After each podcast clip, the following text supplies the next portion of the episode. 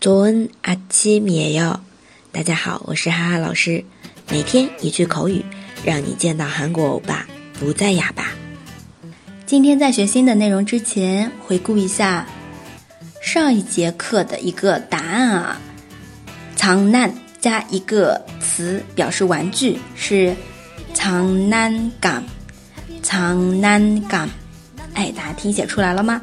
那么今天接着来讲另一个表达。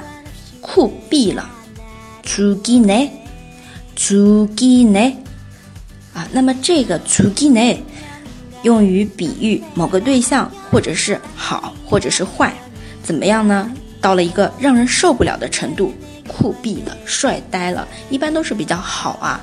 出기네出기네哎，来看一下对话。喂，这双鞋很酷吧？呀，이신발멋있지 呀，一新白摩西几，哇，真是酷毙了！